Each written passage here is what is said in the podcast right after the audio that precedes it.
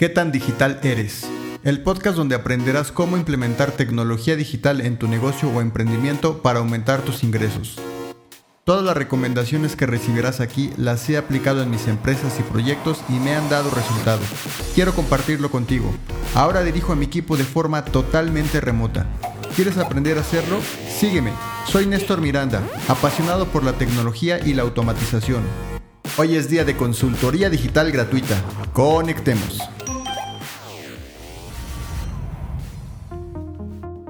Este episodio es presentado por Estudio Mater. Somos una empresa que ofrece servicio, infraestructura y soporte para la ejecución, administración y supervisión de obra. Contamos con procesos sistematizados apoyados con tecnología y automatización para operar de forma remota. Somos una empresa digital. Búscanos en redes sociales como Estudio Mater MX o en estudiomater.mx. Hoy tengo como invitado a Iván Ramírez, arquitecto por la UNAM. Además cuenta con una maestría en ingeniería con especialidad en administración de la construcción por la Ibero y un máster en innovación social por Learning by Helping. Actualmente se desempeña como director de operaciones en Échale, que es una empresa que se dedica a dar soluciones de vivienda digna a comunidades marginadas en todo el país. En la entrevista, Iván nos platicará su experiencia en Échale, cómo fue su integración a la empresa y cómo ha visto el crecimiento a lo largo de tantos años de colaboración. Además nos platicará de uno de sus proyectos más representativos, no solamente de la empresa, sino del país, ya que se trata de la primera comunidad en donde se construyeron las viviendas impresas en 3D. También escucharemos el testimonio de cómo se ha vivido la transformación digital al interior de Échale y cómo ha repercutido en su operación, sobre todo en los últimos meses. Sean bienvenidos al episodio y escuchemos a Iván Ramírez. Gracias, Néstor. Bueno, pues, ¿a qué me dedico? Actualmente estoy a cargo un poco de las operaciones en general dentro de eh, eh, Échale. Eh, ha sido una evolución pues abismal la que hemos tenido. Yo en lo personal tengo 16 años trabajando en, en Échale y pues me toca un poco toda la evolución de lo que hemos venido eh, consolidando. Eh, cabe resaltar que nosotros como organización empezamos siendo una, una ONG, de ahí brincamos a consolidar por la naturaleza de lo que hacemos una constructora, eh, para poco tiempo después consolidar un brazo financiero. Y pues me toca un poco la coordinación de estos tres entes, Fundación Constructora Financiera, eh, entendiendo que pues, me ha tocado eh, ir, ir, creciendo con toda la organización, eh, afortunadamente. Em, tu profesión es arquitecto, estudiaste arquitectura, y lo sé porque estudiamos juntos. Así ya de paso. Entonces, pero a ver, platícanos cómo es que llegaste a dedicarte, cómo es que llegaste a Échale. Bueno, mi llegada a Échale yo siempre hablo como de una fortituidad o sea, hay, es, una fortuna y la manera en que se da pues, en la universidad, que como bien dices, la, pasamos juntos, eh, pues me toca de repente eh, con un cuate, eh, de repente nos damos cuenta que hay una cosa que se llama práctica profesional que tenemos que cumplir y pues surge de, chiripazo. Bueno, pues es que la arquitecta Erendira está buscando gente para poder hacer esta parte de de prácticas profesionales. ¿En qué? No, no teníamos ni idea. Y en aquel entonces eh, yo ya estaba haciendo mi tesis eh, para titulación eh, y mi tema de tesis era el diseño participativo, ¿no? Cómo incluir a las familias dentro de los procesos que es el diseño. ¿No? Y, una de las cosas polémicas de mi tesis era por qué fregados el, el arquitecto tiene que ser el que lo sabe todo y el que define cómo deben de ser las cosas. ¿no? Entonces ahí fue como encontré a mi gurú, eh, eh, Gustavo Romero, que es un arquitecto radical, eh, apasionado de todos estos temas de diseño participativo, y gran parte de mi tesis estaba enfocada a eso. Llego a una cosa que en aquel entonces se, llama, se llamaba Échale a tu casa y conozco a eh, quien aquel entonces era mi jefe directo, el arquitecto Cruz, que me entrevista y me dice, oye, pues aquí las cosas son un poco inciertas, eh, pero el tema es, ya me platica un poco del programa, yo quedo encantado. Eh, y ahí es en donde empiezo mi aventura en, en, Echal, eh, haciendo mis prácticas profesionales y siendo residente de obra de uno de los primeros trabajos que en forma como fundación eh, tuvimos hace algunos años. Y cosas de la vida, de repente pues llega eh, un momento en el que el arquitecto Cruz decide decide irse y yo con 23 años sin haberme titulado empiezo a tener responsabilidades a, cuestas importantes que una, una, de mis características es nunca hacerme chiquito, siempre ir para adelante. ¿Por qué no? Este, y unos meses después me estaba empezando a sentar con presidentes municipales para ver qué demonios. Eh, muchas de las cosas no las entendía eh, en, aquellos, en aquellos momentos, pero bueno, eh, es, parte de esa aventura de emprender, ¿no? Y, y al final del camino, ahí empecé, como un poco los pininos de Iván Ramírez en Echale. ¿Te consideras emprendedor? Me, me, considero emprendedor, sí, por supuesto. De hecho, eh, gran parte de, lo que hemos vivido ha sido eso, ¿no? Emprender aventuras, emprender... Eh, eh, siempre creo que la visión de un emprendedor es ir hacia algo nuevo, con incertidumbres, pero con ciertas seguridades que te dan soporte para decir por qué no. Y en ese sentido, sí, por supuesto, me considero emprendedor. Creo que no tenías idea de, lo que iba a significar Échale cuando tomaste esa oportunidad eh, hace que... 16 años. 16 años. De hecho, algo curioso, porque la, ONG que éramos hace casi 16 años, que yo el 2 de octubre de este año cumplo 16 años en Échale, y es muy curioso porque en aquellos entonces yo me acuerdo haber salido de la marcha del 2 de octubre y después irme a la entrevista con este cuate. Entonces, eh, simpaticísimo, pero eh, eh, me acuerdo mucho que la ONG, la AC, que era el brazo filantrópico del grupo empresarial que, que partía, y la empresa madre, Ital Mexicana, eh, algunos colaboradores de Ital Mexicana me decían, ah, mira qué padre que viniste a tomar experiencia para poder este, poco a poco este, pues encontrar un mejor trabajo, ¿no? Y yo, yo, yo me preguntaba, pero como por qué buscaría algo diferente, ¿no? Entre mí, pero bueno, en aquellos entonces yo no veía un tema de cuál era el ingreso, porque pues, finalmente como una ONG iniciando, pues era complicado.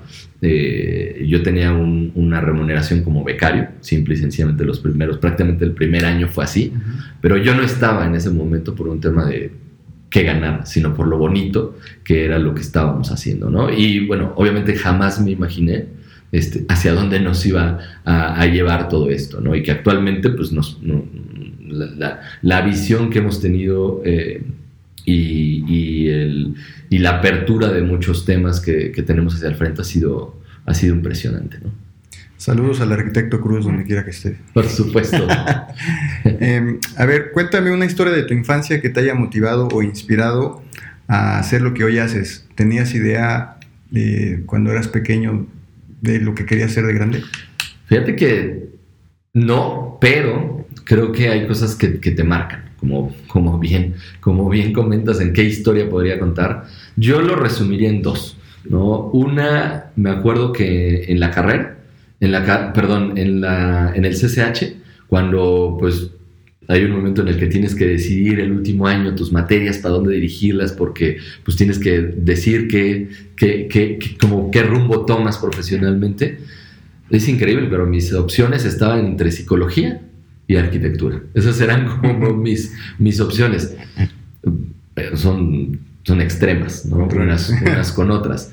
Pero eh, mi, mi abuelo era albañil eh, mi papá, eh, junto conmigo, desde chiquito, construimos gran parte de lo que es la casa en la que crecí. Ah, sí. Sí, por supuesto. Entonces, esa parte como el mundo de la construcción siempre ha estado, siempre ha estado en mi ADN. ¿no? mi abuelo albañil, mi papá, que obviamente fue criado al lado, al lado de su padre y, y aprendió todo esto. O sea, mi papá agarraba la, la cuchara y eh, te pegaba tabique, te pega tabique perfecto eh, y cosas de esas, pues las hice con él.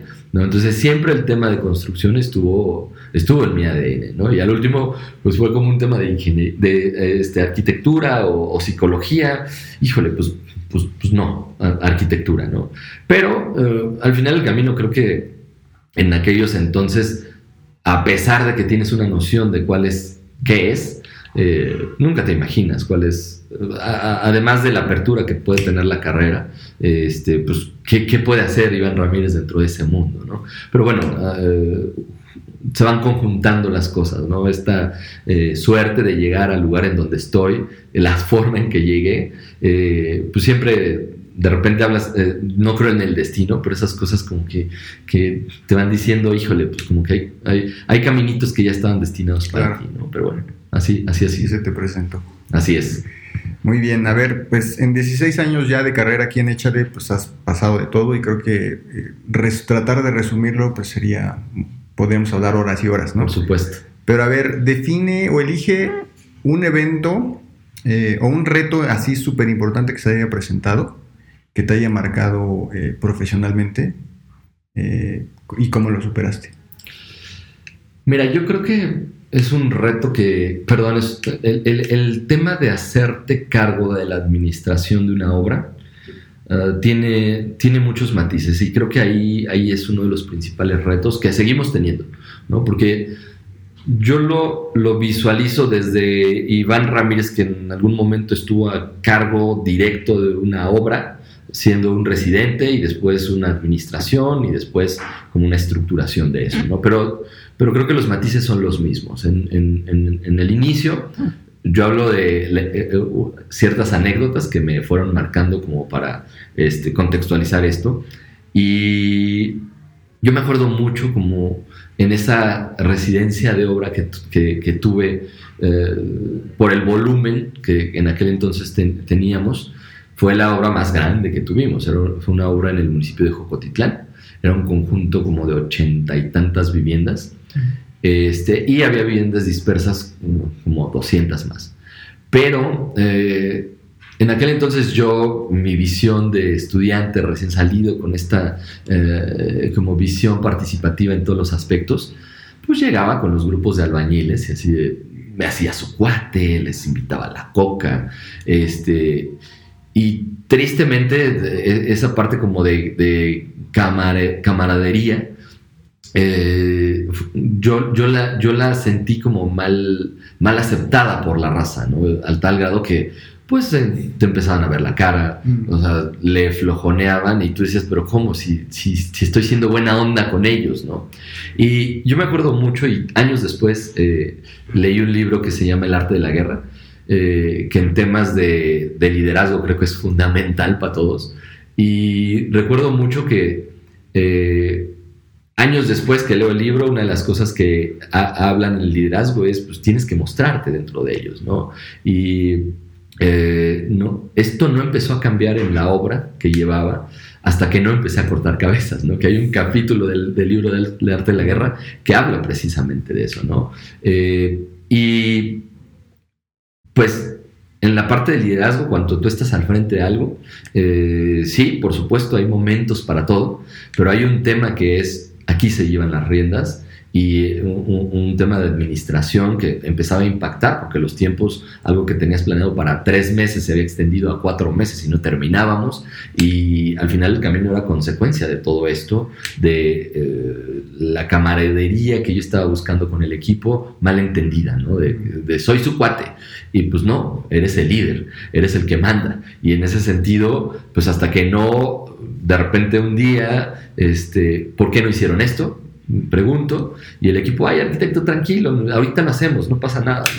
Me transformé en ese momento y fue así de, a ver, ustedes, tú, tú, tú y tú, se me van. En ese momento, pues mandé un mensaje hacia los demás de, pues, sí, eh, quiero ser su cuate, pero aquí hay una cosa que tenemos como fin común, que es terminar la obra en cierto tiempo y forma, ¿no?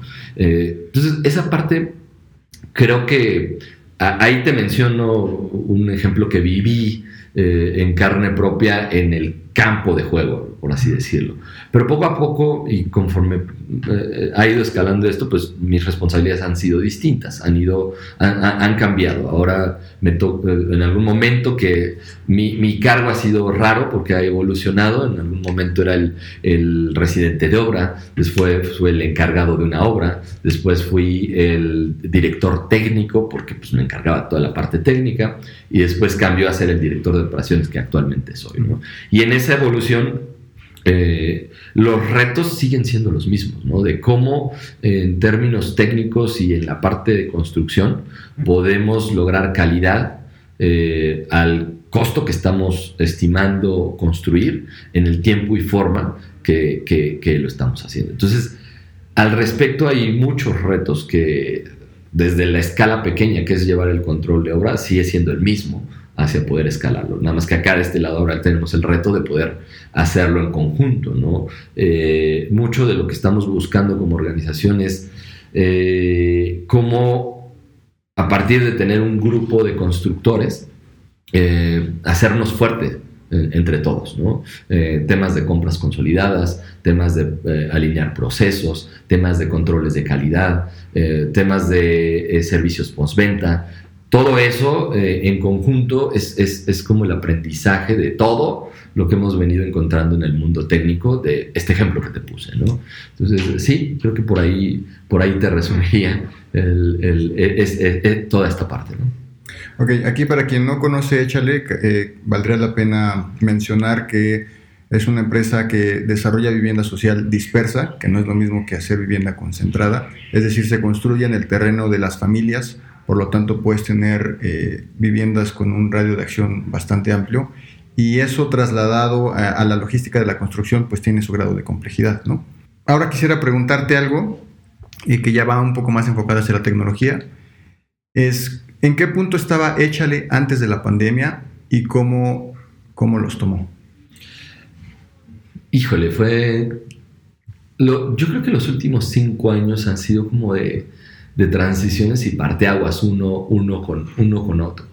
Eh, quisiera hablar un poco, un poco antes de la pandemia. Nosotros en el año 2017, después de los eh, terribles sismos de septiembre, de, nuestro brazo de fundación lanza una campaña para recaudar fondos eh, que fue abismalmente exitosa a lo que esperábamos. nosotros, como siempre en temas de desastres, tratamos de ayudar y eh, en aquel entonces fue un llamado a las organizaciones que sabemos contamos con ellos para poder apuntalar ese tipo de cosas. Eh, pero lanzamos una campaña en términos de redes, lo cual eh, no creímos el impacto que, tuvimos. Y a partir de ello, pues lo que, lo, que, lo que sucede es que se nos desborda la chamba, ¿no? Chamba que tuvimos en 2018 y 2019 prácticamente. Entonces, en, en, en, 2020 iniciamos un año como con, como con esa resaca de un mundo de chamba y ya teníamos, por obvias razones, de, de que esto nos abrió muchísimas puertas con eh, organizaciones civiles, con fundaciones, con gobiernos, y había una perspectiva muy buena de chamba para el 2020. Pero obviamente gran parte de los donativos que eh, fundaciones, organizaciones tenían planeado destinar para poder colaborar con nosotros, pues las, las pausan muchos las cancelan. Y gobiernos que tenían, eh, eh, tenían en su mente destinar recursos para esto, lo que dicen es no, la prioridad ahorita es salud.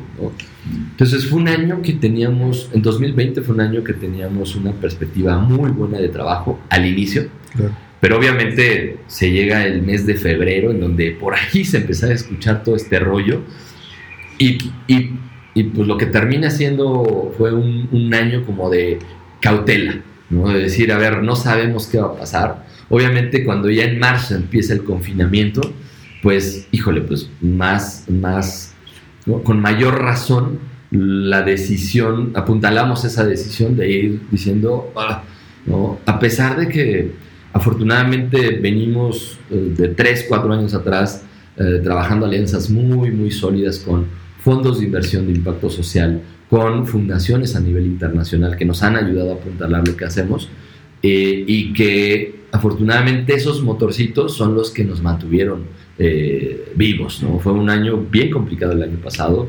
El confinamiento trajo varios retos. Uno a título de operaciones, que es cómo coordinar a los diferentes equipos, las diferentes áreas que somos, cómo coordinarnos en una pandemia, pues se vuelve complicado, ¿no? porque no acostumbrados a estar a distancia, lo cual los primeros meses fue complicado. ¿no? Este, entender desde el a título personal que estar trabajando desde casa no es, no es estar en casa, sino estar trabajando en casa. Es completamente distinto y que todo el equipo también se contextualizara fue un reto complejo. ¿No? Nos llevó yo creo que un par de meses que todos agarramos como ese, ese riel de, no importa dónde estemos, esto tiene que jalar. Ese fue un reto. Y el otro fue, eh, pues eh, estructuralmente hablando, cómo le hacemos para mantener a flote el barco. E increíblemente 2020 para nosotros, eh, yo en abril de 2020, la verdad es que pensaba, híjole, vamos a tener que hacer recorte personal. ¿Por qué? Porque este, este, este, barco tiene que seguir a flote. Y afortunadamente no, no tuvimos que recortar una sola persona. Y al contrario, me atrevo a decir que 2020 y lo que va de 2021 ha sido el periodo en el que más contrataciones hemos tenido como organización. ¿no? Eh, ¿Por qué? Pues porque mucho de lo que ya teníamos andando lo logramos sacar a flote, logramos tener como replicabilidad en muchos de esos proyectos y porque también gran parte de nuestra estrategia ha sido como dejar de depender un poco del gobierno y tener eh, proyectos un poco más independientes de, eh, y esto ha sido mucho de la mano del brazo financiero que hemos, que hemos creado ya siete años atrás ¿no? y que ahora empieza a tomar forma. Y en, esta transición, en este crecimiento, evolución del año pasado al actual, eh, ¿podrías mencionar tal vez un par de acciones concretas que se llevaron a cabo para digamos, prosperar ¿no? y, no, y no, no decaer? Eh, ¿Y qué papel jugó la tecnología en, en esta transición? Bueno, pues el papel de la tecnología fue básico, fundamental, trascendental, esencial. ¿no? sé qué otro adjetivo sumarle a ello, pero ah,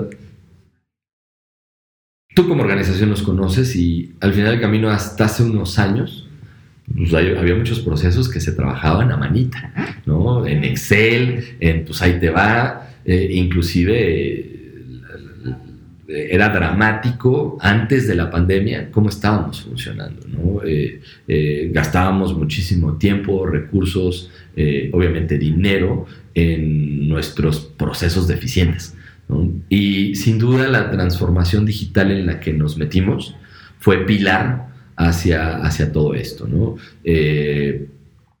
digo, temas como plataformas digitales, plataformas de coordinación, eh, obviamente el, tema de las conferencias básicas y todo esto, eh, pues sin duda, sin duda fueron un, tema elemental. Y refiriéndome a las dos cosas que, que, hemos hecho para poder salir a flote, sin duda una de ellas es la transformación digital. Eh, el, hecho de eh, primero como poner en blanco y negro qué es lo que hacemos, eh, primero como eh, saber cuáles son los procesos que tenemos para después llevarlo a, la digitalización, es, ha sido fundamental. Y, y, hoy día te puedo decir que hay áreas que hoy día lo que dicen es cómo hacíamos antes lo que hacíamos. Pues simple y sencillamente con un desbordamiento de trabajo, porque la raza, el equipo, eh, ahí sí debo reconocer que eh, no nos rajábamos, eran sábados, eran domingos, eran días festivos y nos la pasábamos trabajando. Y pues tampoco es sano, ¿no? Digo, al final del camino, eh, la, persona apuntala a una organización y detrás de esa persona pues es importante mantener un equilibrio entre lo personal y lo laboral, ¿no? Y todo esto nos ha llevado a que de repente hay áreas que nos empiezan a decir, mira, pues, eh, está padre tener fines de semana tranquilos a través de, a, partir de esta transformación digital. Eh, ese sería un, elemento y el otro creo que es empezar a planear estratégicamente. Eh, hace dos años tomamos la decisión de ah, ya no vamos a ir nada más porque sí a donde nos llamen porque hace dos años, un día, hacia atrás, éramos una organización que nos decía, vente a Chihuahua, dale, vamos, vente a Tijuana, vamos, ven, a donde sea, jalábamos, ¿no? Y eh, hay cosas que no vamos a dejar de hacer, ¿no? Como llamados a atención de desastres. Está en nuestro ADN agarrar y decir, eh, vamos a ver cómo ayudamos. Ahorita, por ejemplo, hay temas de iniciativas hacia, no los sismos, que, no, el sismo que pasó el 7 de septiembre, sino más bien las lluvias que han afectado muchas comunidades y hay varias iniciativas que, estamos apuntalando. Pero sin duda esta parte de planeación estratégica, pues eh, nos ha llevado a un, a ver, pensemos un poco hacia dónde queremos ir, ¿no? Y antes de eh, ir a cualquier llamado que tengamos, veamos si, dentro de la planeación estratégica que tenemos eh, cabe hacer lo que nos están pidiendo hacer, ¿no? Y creo que nos estamos volviendo más estratégicos eh, y sin duda, hacia esta parte de eh, transformar nuestros procesos en, tecnología, apoyándonos en tecnologías, en digitalización, sin duda, sin duda es fundamental. De esa forma, pues eh, ahorita no podríamos controlar lo que estamos haciendo en los siete, ocho estados que estamos trabajando. Y para dimensionar, nuevamente para los que no conocen, échale, ¿de qué tamaño es la empresa? O sea, cuando hablas de coordinar a los equipos, a las áreas, ¿de cuántas personas estamos hablando? Bueno, nosotros somos una organización um, sumamente flexible porque eh, en, el sentido de, depende de la chamba que tenemos, es el número de aliados, eh, trabajadores que tenemos. Nosotros dividimos eh, el recurso humano que tenemos en el que somos parte del equipo de oficina central y, y management general, por decirlo de alguna forma. Esos somos casi 70 personas, hablando del equipo de fundación, el equipo del brazo de constructora y el equipo de financiera. Pero, por ejemplo, la constructora pues es un equipo de administración, es un equipo de management, porque ahí es en donde se derivan pues, todos los demás aliados que tenemos para poder eh, pues, tener el alcance de poder construir entre 2.000 y 2.500 acciones de vivienda al año, que llamemos una acción una vivienda completa, una ampliación, un mejoramiento de vivienda. Eh, y en ese rango, pues ya sumando los aliados, debemos de ser cerca de 700, 800 eh, involucrados en todo, en todo esto, ¿no? Pero este número se, escala dependiendo del número de la chamba que tengamos. Y en el mundo de la construcción, como sabemos, pues mucho es temporalidad, eh, de acuerdo a los ritmos de obra que, que, se van teniendo.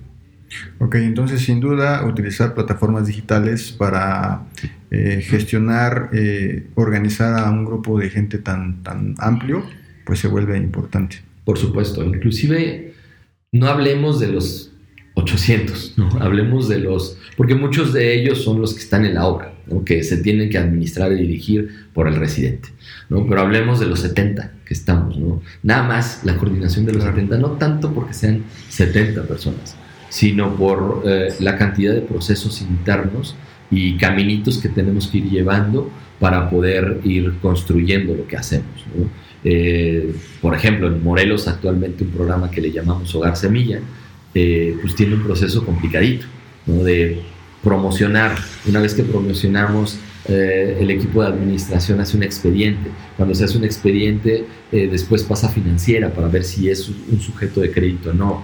Ya después del visto bueno de financiera tiene que pasar al área técnica para ver si técnicamente hablando el terreno donde vamos a construir es viable. Entonces todo ese proceso hilarlo antes era así de, pues, se nos empapelaban absolutamente todos los escritores y ahora qué pasa? Ahora vive en un, proceso digital, en un proceso tecnológico vinculado con diferentes herramientas que nos ayudan a optimizar algo que antes era tres semanas, ahorita es cuestión de horas que pasan, ¿no? Para poder estar vinculando a todos los que estamos este, eh, chambeando en ello. un avance importante. Eh, a ver, eh, yo sé que los proyectos de Echal también son muy vastos, pero me quisiera enfocar en uno por, por el tema tecnológico que, implicó, que es Nakajuca. ¿Nos podrías hablar del proyecto de las, de las casas eh, en impresión 3D que se llevó a cabo el año antepasado? El año antepasado y el pasado fueron los que involucraban 2019-2020. Por supuesto, eh, el proyecto de Nakajuca como siempre nosotros tratamos de estar eh, siempre buscando y siempre innovando. y el punto de partida de, lo que hacemos es una tecnología verde, es una tecnología del de ecoblock que trabajamos que es el corazón de lo que hacemos, que es esta parte de trasladar una máquina con la cual empoderamos, empleamos a la comunidad para que ellos sean partícipes del proceso. Esa tecnología ya por sí misma, eh, nosotros vemos que es el punto de partida de nuestra innovación tecnológica, ¿no? y eh, tratamos que esté presente en todos los proyectos que hacemos. Eh, en el caso de Nacajuca, parte de los proyectos fueron construidos con esa tecnología. otra parte fue de la mano de una tecnología 3D que eh, lo que hicimos fue, eh, ya veníamos generando alianzas eh, en, temas de innovación hacia sistemas constructivos, pero la que, la que sí hemos probado de forma tangible es esta de, de, la tecnología 3D. Esto lo hicimos de una organización gringa que tiene la tecnología de impresión 3D. Eh, y técnicamente hablando ahí eh, es, una es, una impresión 3D que parte de eh, una extrusión de, concreto, la cual lo primero que tenemos que hacer es una losa de cimentación, que ahí sí es en donde empezamos a ver como los temas técnicos al dedazo, porque el margen de error para poder que para que el robot que se utiliza para esta impresión se mueva es, es mínimo. Entonces tuvimos que tener una, una, una plataforma perfectamente nivelada para, para, para, que esto pudiera hacer. Se hizo la losa de cimentación y sobre ella se monta el robot, que es como un marco de, de portería de fútbol, que lo que va haciendo es moviéndose en un sentido y el robot lo que va haciendo en el otro. Eh, es, se va moviendo esta extrusora de concreto, ¿no? Eh, y lo que va haciendo es línea por línea levantando los muros. Lo que pues, el, secreto en este, en este tema es obviamente la fórmula del concreto para que tenga un revenimiento adecuado, para que no desparrame y este, pues obviamente no sea lo suficientemente duro para no tener la forma de cada uno de, los, de, los, de las líneas que van formando el muro. ¿no? Eh, me regreso un poquito, eh, la alianza que tuvimos de este lado con, con las organizaciones fue por un lado quien llevaba la tecnología eh, y por otro quien financió gran parte de traerla. ¿no? Eh, siempre, digo, tecnologías para la construcción existen miles. ¿no? Desafortunadamente siempre hay, y sobre todo en México hay varios como retos que se tienen que poner sobre la mesa para poder implementarlos. Uno es obviamente el, tema técnico.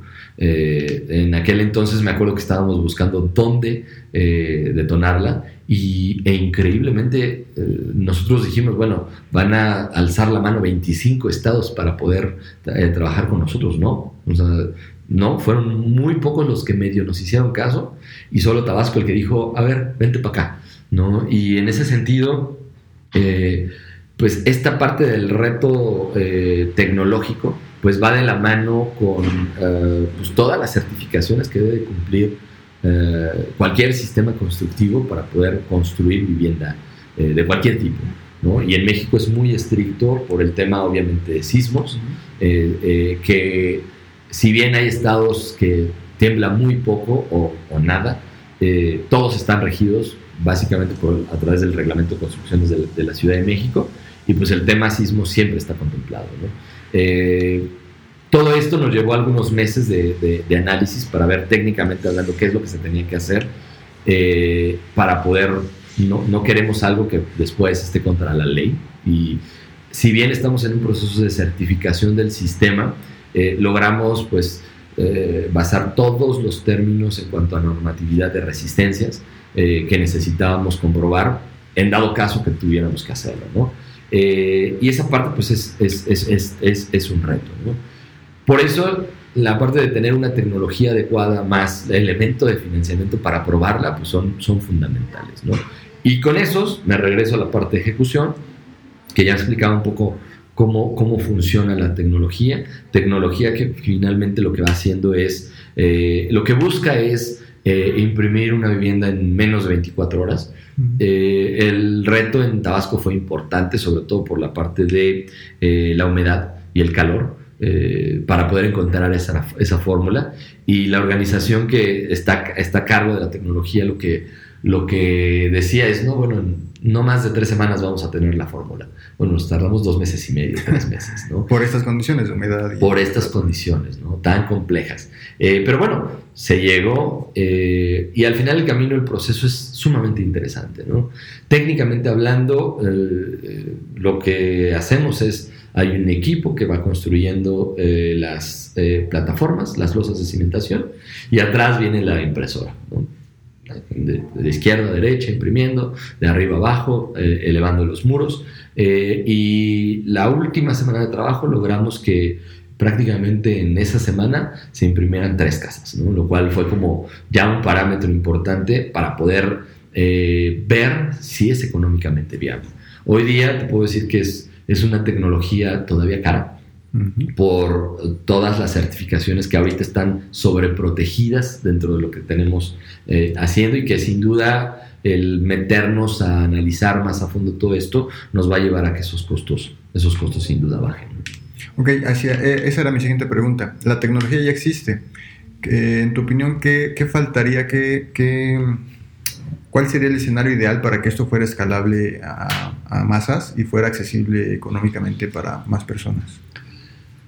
Eh, sin duda, creo que tiene que haber una, una suma de diferentes actores.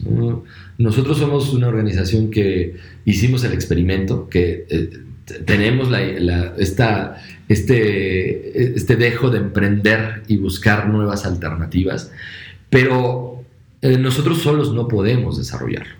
Hicimos un ejercicio a, través de lo cual tuvimos que buscar a un tercero para que esto se financiara. Eh, pero si esto no va acompañado de la academia, un tema de estudio, eh, si esto no va acompañado de la autoridad local, si esto no va acompañado de los organismos que, que técnicamente hablando regulan y, dan la normatividad para esto, esto no va a avanzar. Eh, simple y sencillamente porque ahorita eh, es un poco más caro de lo que hacemos y cuando llegamos y lo presentamos dicen, ah, pues suena muy padre, pero prefiero esta que me da un número mayor de viviendas. Entonces, eh, creo que ahí hay un reto de sumar a, todos los que involucran el, el, ecosistema de la vivienda social para poder llevarlo a cabo. Pues bueno, ya para cerrar esta, esta plática, porque podríamos hablar durante horas de proyectos de Échale, eh, y nuevamente sobre el tema de digitalización, hay, un, hay una parte, bueno, en esta parte de la entrevista hay una, eh, se llama Reto Digitalízate en 30 días, el cual es una invitación para que lleves a cabo una actividad o un hábito que quieras implementar en este periodo, en 30 días, con ayuda de alguna herramienta digital para mejorar o optimizar alguna parte de tus actividades cotidianas, ya sea de manera individual o con, o con tu equipo. Te doy algunas ideas. Muchas de estas seguramente ya las tienes, pero bueno, por si acaso hay algo que, te gustaría explorar. Es una agenda, o sea, llevar tu agenda en, una aplicación como Google Calendar. Planeación de actividades a través de igual herramientas como Monday o Notion. Automatización de tareas. Comunicación con el equipo.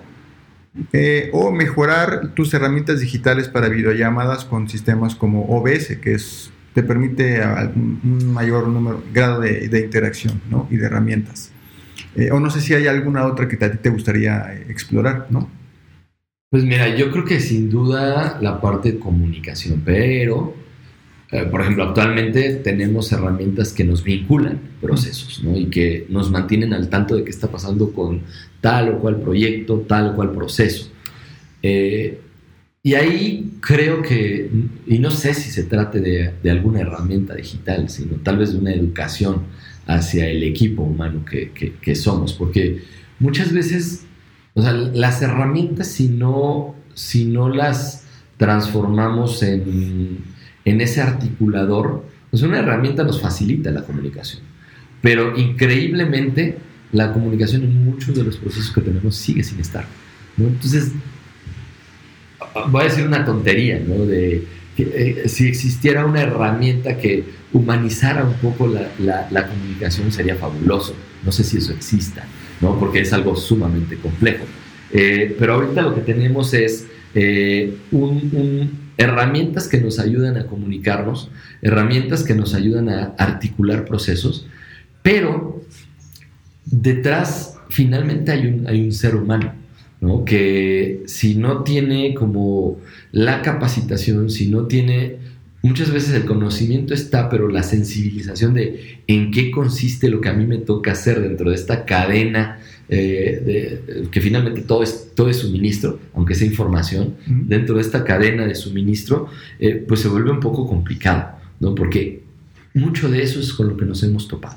¿no? De, eh, ya existe la automatización en tal herramienta para poder empujar, pero resulta que eh, el, recurso humano es lo que de repente nos falla. ¿no? Entonces, ahí yo lo que he notado es que la suma de diferentes herramientas es lo que nos ha ayudado muchísimo. ¿no? Por ejemplo, eh, ahorita usamos Monday, que está articulado con Slack que empieza a ser como ese motorcito que nos ayude así. Hay una articulación entre procesos, pero la comunicación se, se volvía un poco torpe, lenta, pero ya con Slack, que permite como una inmediatez de las cosas, ha venido mejorando, ¿no? Pero sin duda la parte humana, creo que ahí hay un reto importante, ¿no? Porque al final del camino hemos implementado varias cosas que el factor humano sigue siendo eh, esa columna vertebral para que eso jale, ¿no? Ok.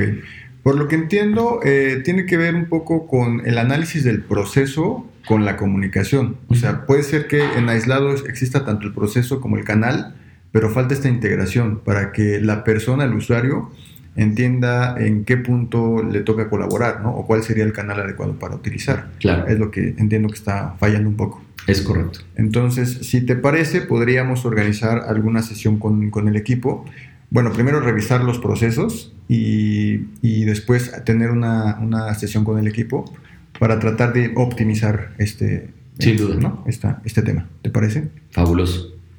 Perfecto, Iván. Pues no sé si quieres agregar algún comentario final.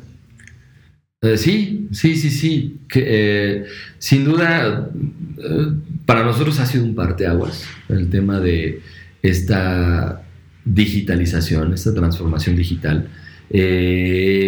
Hace unos años que veíamos, por ejemplo, el tema de redes sociales y pues sí, tenemos que estar presentes, pero es increíble la, fuerza que te dan en tema de redes sociales por un lado. Eh, por otro lado, pues la parte de, eh, a título de, de la organización que somos y lo complejo que es, que es lo, que, lo que hacemos, se vuelve fundamental eh, los procesos de digitalización. ¿no? Y mucho de lo que yo he visto es, a ver, los temas de digitalización yo los empiezo a usar para el día a día, ¿no? para la organización del hogar, para la organización de tus tiempos, de la maestría que estoy tomando, de, de absolutamente todo. Entonces, creo que hay un tema de cultura que es bien importante que cualquiera que esté emprendiendo algo, que está haciendo en términos laborales algo y que tienes que organizar a más de una persona o tan solo con una, resulta fundamental el tema de transformación digital. Claro, sí. Eh, eh, tienes muy claro el tema y creo que eso como consejo a la persona que va emprendiendo, sea cual sea el tamaño de su emprendimiento, Es, importante. Sin duda, sin duda. Pues te agradezco mucho el tiempo, Iván. Eh, seguramente este mensaje le va a llegar a muchas personas y espero que sea de mucha ayuda. Excelente, muchísimas gracias Néstor. Gracias. ¿Te gustaría formar parte de este podcast? Entra a nesmiranda.com diagonal podcast, contesta el formulario y platícame a qué te dedicas. Quiero conocer a expertos, profesionistas, emprendedores que busquen con ayuda de tecnología mejorar todo lo que hacen. Quiero que mi próximo entrevistado seas tú. No olvides suscribirte al podcast y recomendarlo a esa persona que estoy seguro que conoces y le puede ayudar. Eso ha sido todo, nos vemos en el siguiente episodio. Soy Néstor Miranda, apasionado por la tecnología y la automatización.